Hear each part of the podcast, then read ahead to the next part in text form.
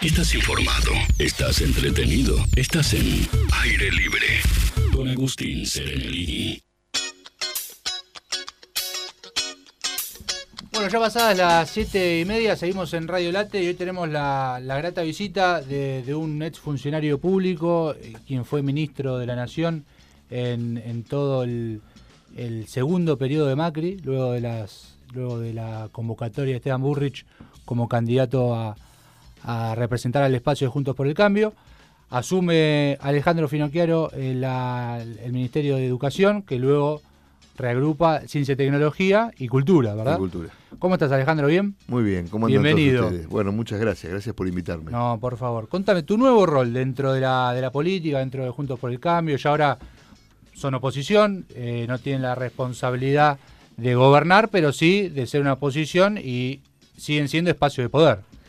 Bueno, eh, Juntos por el Cambio nació con vocación de gobernar nació con vocación de ejercer el poder para mejorar la vida de, los argentinos. Eh, después, por supuesto, sobre nuestro gobierno, vos puedes tener opiniones encontradas.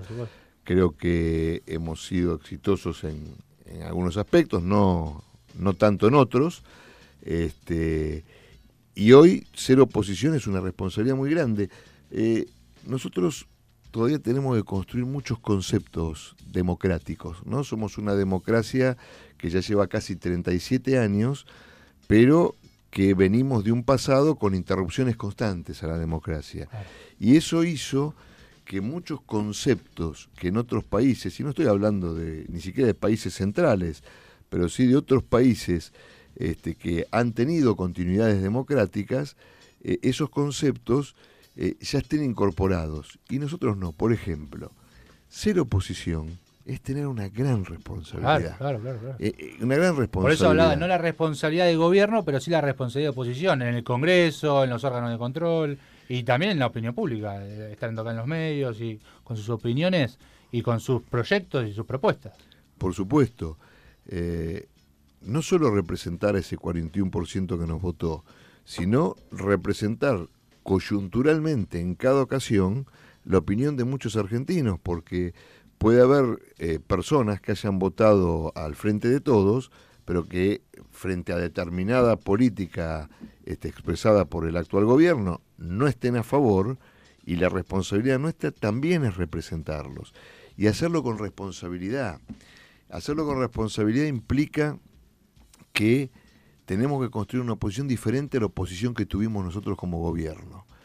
Yo no creo que sea bueno este, eh, este, o que sea buena esta lógica de que quienes estamos en la oposición desean que al que gobierno le vaya mal siempre. No, porque al revés, en los países democráticos, con, con usanza democrática, con costumbres democráticas, la oposición espera llegar al poder presentando propuestas superadoras a quienes gobiernan, eh, no esperando que quien gobierna le vaya mal, porque entonces si seguimos con esa lógica y después volvemos nosotros y a nosotros nos va mal, este, entonces el que nos gana no arrancamos nunca. No arrancamos nunca.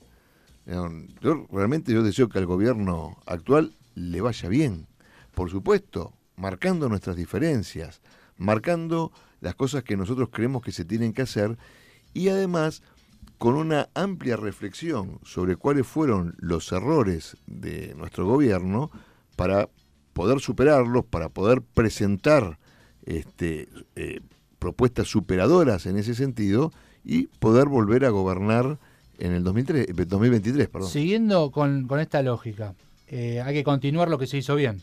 ¿Crees que este gobierno tomó cosas de ustedes? Mira, yo lo, veo. Lo observás, digo, si lo, ya Yo lo que veo hasta ahora es un gobierno muy inmovilizado, ¿no? Eh, salvo el tema de la tarjeta alimentaria, este, no, no he visto otro tipo de políticas públicas. Veo a los ministerios y a los ministros paralizados, ¿no? Eh, eh, algunos dicen que es porque el presidente está tratando de arreglar la cuestión de la deuda para poder arrancar. Este, sí, pero pasa el tiempo. ¿eh? Pasa el tiempo. También es verdad una cosa, eh, el presidente Macri el día después de, ganar las, de perder las elecciones, recibió al presidente electo en ese momento, Alberto Fernández, eh, y le ofreció hacer una transición. Y cada uno de los ministros, ya desde esa semana, fines de octubre, nos preparamos y teníamos nuestros equipos listos para hacer la transición.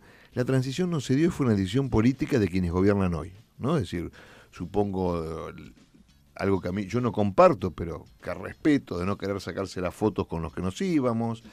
Pero vos imaginate que en ese mes y medio, cuánto hubiésemos podido ganar este, en cuanto a los equipos que iban a venir, eh, poder conocer de primera mano cada uno de los ministerios. Pero Alejandro, en ese mes y medio no hubo, eh, no hubo reuniones, no se conocieron los, los secretarios, directores, no. No, Inclusive te voy a decir una cosa más. Porque me recuerdo también, eh, no hubo una, la propuesta no fue de Cristina Fernández de Kirchner, eh, en su momento no, no hubo oportunidad. Y ustedes se encontraron con un gobierno en el que costó agarrar todo, pero no hubo oportunidad. Si ustedes se la dieron, pensando también en lo que viene, porque un mes y medio en un gobierno es un montón. Cuando se habla de, de entender la botonera, es un poco ayudar a eso. Es eso, además vos pensás una cosa, una vez que un gobierno pierde una elección, en nuestro caso por la constitución, es el fines de octubre, eh, ni te cuento si vas a un balotage, ¿no? donde ahí tenés mucho menos tiempo, eh, el gobierno queda en una situación de mera administración.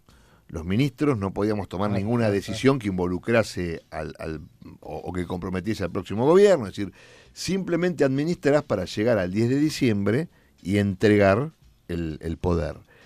Entonces, eso hubiera sido un mes y medio muy sustantivo para poder mostrar los números, los programas, las políticas. Después, por y supuesto. Mismo discutir, estaría bueno en ese tiempo, discutir, a ver, esto lo podemos continuar de qué manera y esto no me gusta. Sí, bueno, eso ya es, ya es potestad de quien ganó, ¿no? Eh, en nuestro caso, eh, el día anterior a, a entregar el poder, el 9 de diciembre, vino quien hoy es actualmente el jefe de gabinete del Ministerio de Educación a entrevistarse con quien era en ese momento mi jefe de gabinete. Era una charla de dos horas. Pues imagínate que estábamos hablando de un ministerio que manejaba más de 200 mil millones de pesos, que había, como vos dijiste, se había englobado tres ministerios en uno, es decir, muy amplio, muy grande, y eso creo que eh, hubiese sido muy bueno haber tenido una transición ordenada, y nosotros estábamos dispuestos a hacerla. ¿Por qué crees, sé la respuesta, pero que las paritarias se cerraron tan rápido con este nuevo gobierno? Más allá de que no arrancaron las clases en algunas provincias, que en la matanza siempre conflictivo y demás, pero que hubo un acuerdo bastante amplio en esta nueva paritaria nacional de la que vos no estás de acuerdo, lo sé, pero me gustaría que lo desarrolles. Sí, también, a ver, un par de explicaciones previas. No, no es que yo no estoy de acuerdo eh, en forma caprichosa, o ni siquiera por motivos ideológicos, no, no lo es. Eh, no existe paritaria donde vos arregles el salario de personas a los que no les pagas el sueldo. lo paga otro. Este, y de hecho, el problema que vos estás teniendo hoy en las provincias, eh, en la mayoría de las provincias, es que ese dinero lo tiene que poner la provincia. Entonces, por eso no está encerrado y por eso hay conflicto en, en varias provincias. Eh, ¿Por qué se cerró así? Bueno, porque nosotros lo dijimos desde el primer día, yo lo dije siempre, Cetera es parte del kirchnerismo. Y durante nuestro gobierno, Cetera tomó decisiones basadas en lógica política y no en lógica gremial. Ahora hizo exactamente lo mismo, es decir, el pago por, la, por haber devuelto la supuesta paritaria nacional era no este, originar conflictos. Lo cual, además, en primer lugar, celebro que no haya conflictos, celebro que empiecen las clases, celebro que, es más, ojalá este, no haya un solo paro en el año. Porque no, bueno, nosotros lo, hemos sufrido y, no, no, queremos que lo sufran los chicos, porque la paritaria nacional se logró, ¿sí? este, dejando durante muchos años a millones de chicos sin clases. Todo para que CETERA tenga una vidriera donde poder mostrarse nacionalmente. Porque eso es la paritaria nacional docente, o como la quieren denominar. ¿no?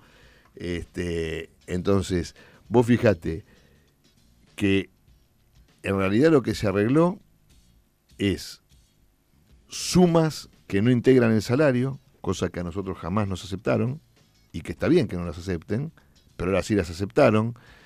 Eh, se logró, además, eh, sobre la base, por ejemplo, de permitir en la provincia de Buenos Aires, que tiene el 40% de la matrícula del país, podemos decir el 40% de los docentes del país, este, eh, permitiendo que el gobernador Kisilov no pague un aumento que estaba establecido en una paritaria, porque la provincia de Buenos Aires sí tiene paritaria.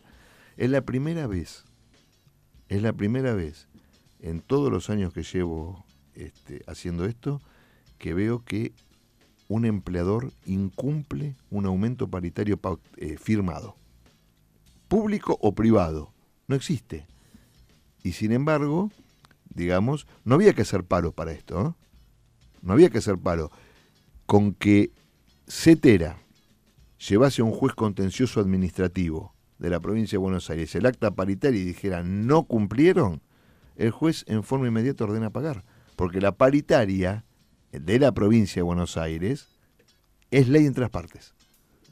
De hecho, ahora, en unos días, se tiene que activar la cláusula gatillo de la paritaria docente universitaria que sí maneja el Ministerio de Educación de la Nación con este, la cláusula gatillo correspondiente a los meses de noviembre, diciembre, enero y febrero. ¿No? Hay algún rumor de que o no se va a pagar o la van a dilatar. Eso sería gravísimo. Eso sería gravísimo. Y eso no se puede permitir. Estaríamos repitiendo la historia en otro provincia de Buenos Aires, Nación y todo el mismo sentido. Yo espero que los gremios docentes universitarios... Si representan al docente realmente... Sí hagan respetar eso, no haciendo paro, de nuevo, no haciendo paro, simplemente yendo a la justicia y pidiendo que se pague lo que se tiene que pagar. Ahora, Alejandro, ya está el tema salario, tema dinero. En cuanto a política educativa, evaluar a los docentes, que me parece desde el sentido común corresponde porque vos dejás a tus chicos y querés a alguien lo mejor preparado posible. Continuar en ese sendero y cuando vos escuchabas críticas en ese sentido y ahora que no se sabe qué va a pasar, eh, es por ahí el camino. Es por ahí el camino en cuanto a la evaluación. Nosotros nunca evaluamos a los docentes, ¿no? Nosotros evaluamos eh, el aprendizaje de los alumnos y de los rendimientos. Los rendimientos y evaluamos eh, a los alumnos de eh, las carreras de, magisterio, digamos, de este, a, quienes están estudiando para ser docentes. Pero nunca evaluamos a los docentes. Yo pensé que eran capacitaciones permanentes a los docentes. No, es otra cosa. Y claro, capacitación y evaluación. E, es otra cosa. Yo creo que evaluar sigue siendo el camino porque la evaluación lo que a vos te permite, la evaluación es neutra. Digo, la evaluación te da un estado de cosas. Es como ir al médico. Cuando vos vas al médico y el médico piensa que vos tenés algo más complejo que un dolor de panza o, sí, o, este, o una, este, un resfrío, te manda a hacer análisis. ¿Qué le permite ese análisis al médico? Hacer un diagnóstico y efectuarte un tratamiento para que te mejores, ¿no? Entonces la evaluación lo que te da a vos es un estado de cosas. Te dice, esto está así en este momento. No te dice lo que tenés que hacer, pero te da la base para que vos planees políticas públicas en base a eso, en falta e información importante confiable. claro. Perfecto. Y en cuanto a provincia de Buenos Aires, vos fuiste ministro también, de, ¿cómo se dice? Director. Director general de. Siempre fue un cargo complejo de, decir. Eh, es la provincia más compleja en cuanto a recursos, porque por toda la discusión que siempre hay de la coparticipación, y en cuanto a infraestructura escolar, ¿verdad? Eh, ese desafío, imagino, no lo va a poder resolver del todo este gobierno que, está ahora, ni el que viene, y va a tardar mucho en encaminarse. Nosotros hicimos más de 3.000 obras eh, en la provincia de Buenos Aires, el, gobierno de María Eugenia Vidal, ¿no? Tanto durante mi gestión como durante la gestión de, de Sanchezini. La verdad es que recuperar en serio 30 años de abandono de infraestructura en la provincia de Buenos Aires lleva no menos de 8 años de trabajo continuo y constante.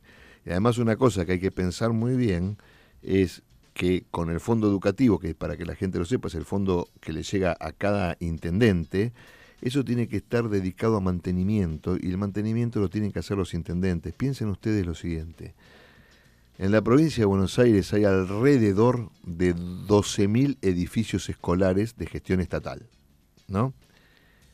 Piensen que eh, Costa Rica, por ejemplo, tiene 4.500 escuelas, para, para, poner un parámetro. Todo el país, son tres veces Costa Rica. Entonces, el ministro eh, eh, y el ministerio está en La Plata.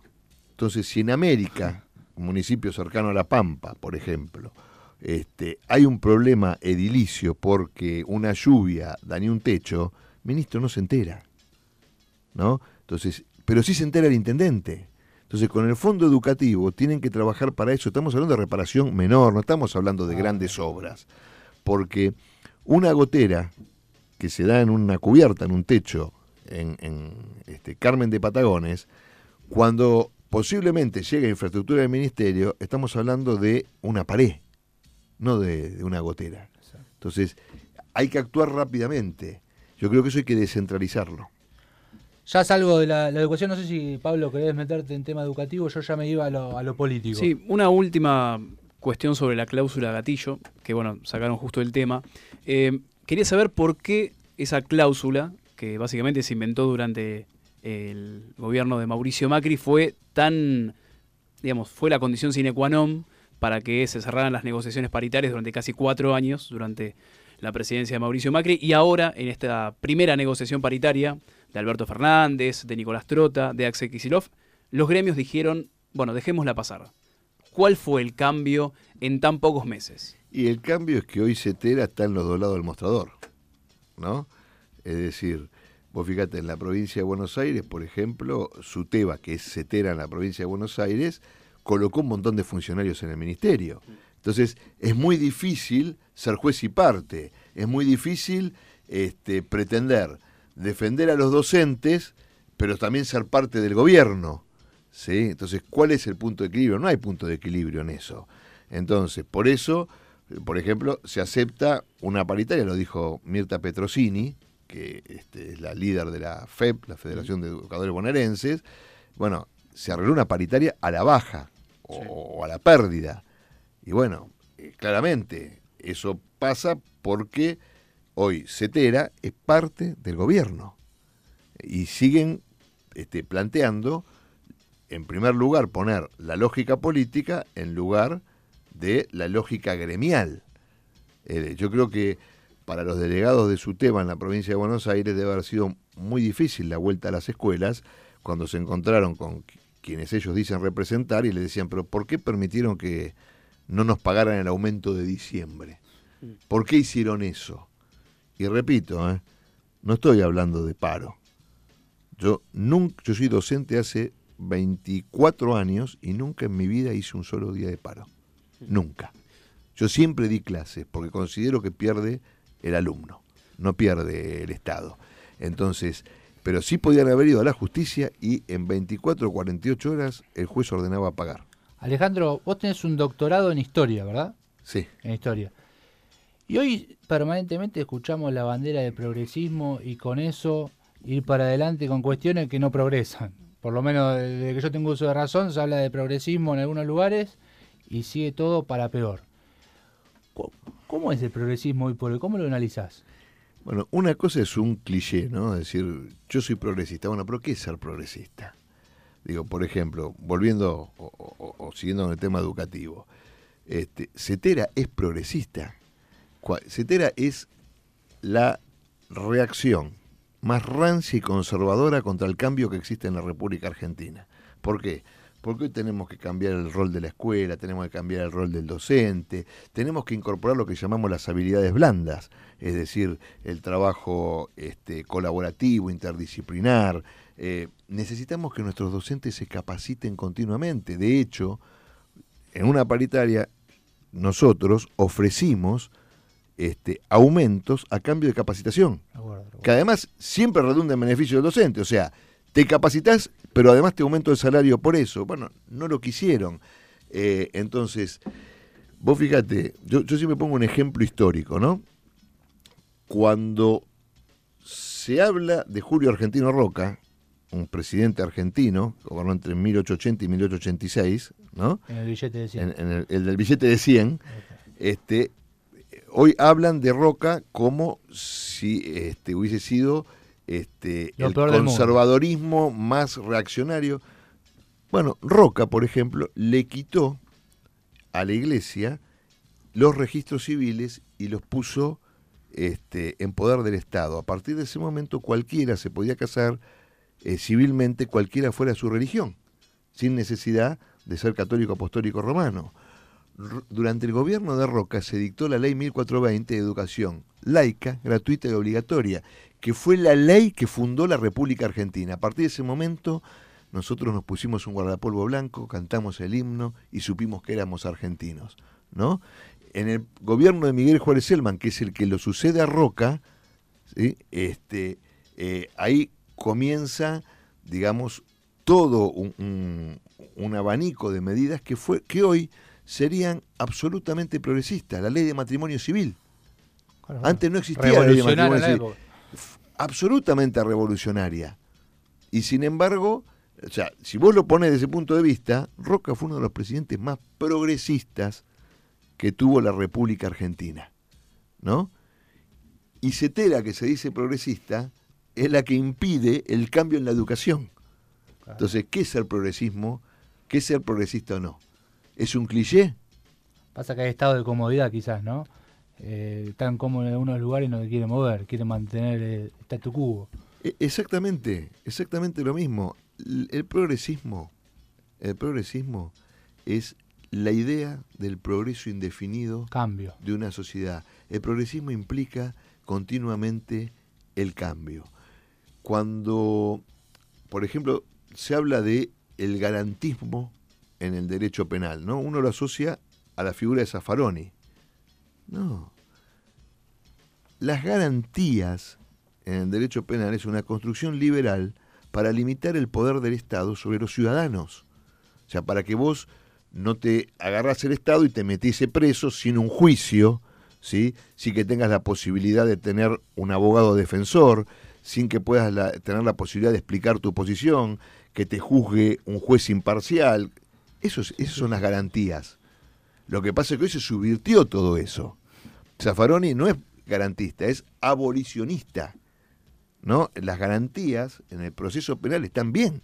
Es lo que permite que cualquier ciudadano tenga un juicio justo, siendo casi hasta redundante. ¿no? Entonces, lo que tenemos que pensar es eso qué es progresismo y qué no es progresismo. Yo el otro día en internet, perdón, en Instagram, publiqué un extracto de un libro de un autor cubano que se llama Marcial Gala.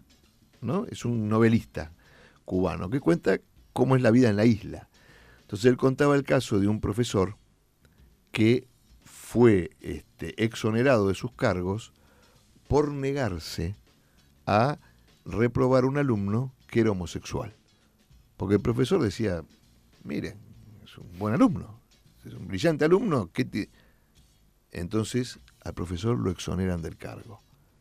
Entonces cuando el kirchnerismo está tan contento y mira Cuba o mira países como Venezuela, yo digo, pero escúchenme, ustedes están queriéndose reflejar en eso, en eso. Yo creo en una sociedad diversa, yo creo en una sociedad donde cada persona este, pueda ejercer la religión que quiera. Libertad. O ninguna, donde pueda tener las ideas políticas que quiera o ninguna, donde este, no importa cuál sea su color de piel, su ascendencia, de dónde venga, se sienta como en su casa. Eso es progresismo. Eso es verdadero progresismo. Y Cuba y Venezuela y ese tipo de políticas que crees que, que, adopta el kirchnerismo, lo, vemos permanentemente que lo toman de ejemplo. Lo toman porque son contrasistema, porque les viene bien a su discurso, eh, estar siempre en contra, del, siempre el otro es un enemigo, porque parecen estos primeros discursos de, Alberto, no sé si lo escuchaste hoy, buscando un enemigo permanente. Quiere subirte al ring para ver si nos podemos pelear un rato más. Bueno, es que esa es la lógica de los gobiernos que tienen tendencias autocráticas, autoritarias, es decir, la teoría de tener enemigos siempre porque me legitimo a través del enemigo. Eh, de hecho, es, filosóficamente ellos creen eso. yo creo otra cosa, nosotros creemos otra cosa. ¿no? Es decir, para nosotros quien piensa distinto no es un enemigo, en todo caso es un adversario, en todo caso es aquel que piensa distinto cuya opinión tiene el mismo valor que la mía. Pero en la sociedad, ¿cómo lo ves, Alejandro? Porque también hay, hay disputas, hay gente muy convencida de, una cosa y discute de manera fuerte, ¿viste? Las, peleas familiares existen. Eh, hay gente con que no podés comer un asado. Yo eh, lo que veo es que la grieta es cada vez más profunda y es, es algo lamentable. No es bueno que la grieta sea cada vez más profunda. Eh, creo que los políticos y, la dirigencia, no los políticos, la dirigencia tiene que trabajar mucho para que eso ceda, para que eso no pase. Pero ahí voy a una cuestión, ¿no?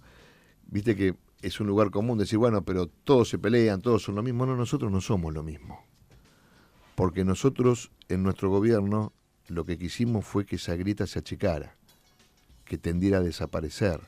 Porque nosotros dialogamos, porque nosotros no nos llevamos, no atropellamos las instituciones, no atropellamos ¿sí? a, los medios de prensa este, que nos criticaban, porque nosotros no atropellamos a los periodistas que nos criticaban, este, porque no, no perseguimos a los artistas que no eran parte este, de, o que no opinaban igual que nosotros, ¿no?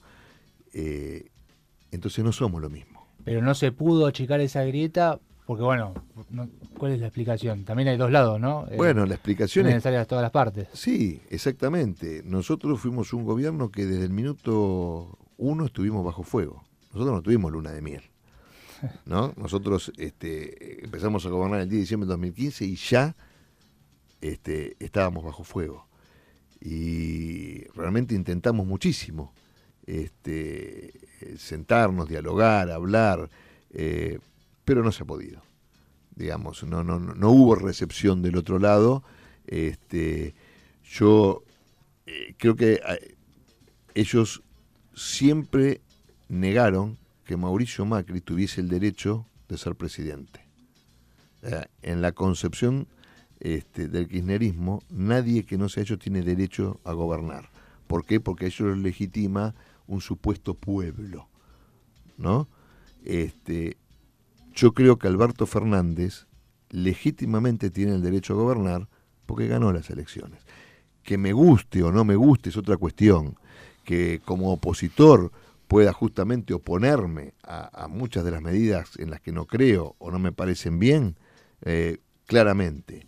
Pero quienes ganaron las elecciones tienen el derecho, en los próximos cuatro años, de gobernar este país, porque es legítimo, porque es legal, porque está bien y es democrático. La última, Alejandro, y ya, y ya vamos cerrando. La provincia de Buenos Aires siempre gobernó el, signo peronista o quien tiene el grueso del peronismo. Yo sé que ustedes también aglutinan a sectores peronistas dentro de Juntos por el Cambio, por eso no voy a decir si va a volver el peronismo, el, la coalición que no integra el peronismo. ¿Crees que pueden volver a recuperar la provincia de Buenos Aires en el 2023? ¿Que hay alguna posibilidad? De... Porque, a ver, en el sentido común me hace que es muy difícil, pero vos me dirás.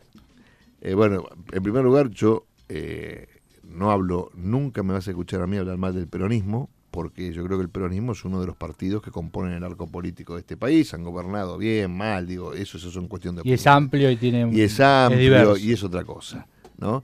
Este, pero eh, en segundo lugar, nosotros mm, este, surgimos justamente, este, si vos querés, para ganarle al sentido común. Es decir, eh, cuando... Nadie se la esperaba la de 2015. No, porque, después... Cambiemos no es una construcción de arriba hacia abajo, sino de abajo hacia arriba. Cambiemos es el resultado de que un montón de gente quiso cambiar estructuralmente este país, ¿no? Este, uno de los errores que yo marco en nuestra gestión es que en algún momento nosotros escuchamos pero no oíamos. Entonces, en nuestra lógica de cambiar profundamente el país, en algún momento creo que dejamos eh, de escuchar aquel que nos decía, ojo que hasta acá llegué yo, ojo que ya no puedo más con esto. Que, que queríamos hacerlo. En cuanto a lo económico. En cuanto a lo económico, queríamos hacerlo demasiado rápido, ¿no? Este, eh, pero yo, mirando lo que está haciendo el gobernador de la provincia de Buenos Aires, ya no me cabe ninguna duda que eh, Juntos por el Cambio va a recuperar la provincia de Buenos Aires. ¿no? Me, estoy absolutamente confiado en eso. Alejandro, muchas gracias por visitarnos. No, por favor, gracias por invitarme.